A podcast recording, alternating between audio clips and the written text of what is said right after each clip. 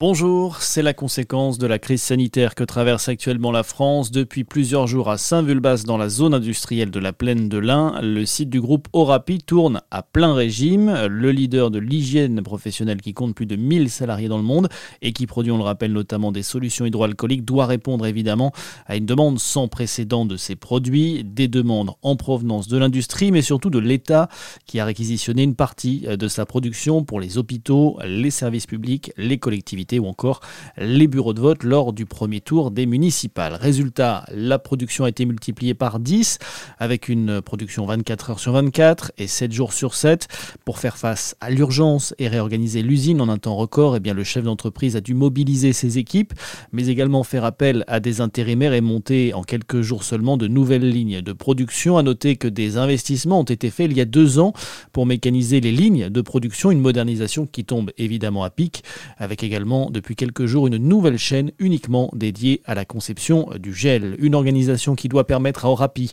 de produire entre 50 000 et 100 000 flacons de gel hydroalcoolique par jour. Et pas question dans cette situation de faire des bénéfices en temps de crise. Les gels sont réservés à la demande intérieure et leur prix a été bloqué. Dans ce domaine, d'autres initiatives ont d'ailleurs été mises en place pour faire face à la pénurie de gel hydroalcoolique. C'est le cas du groupe de luxe LVMH qui a annoncé qu'il allait en fabriquer en grande quantité sur trois de ses sites de production de parfums et de cosmétiques.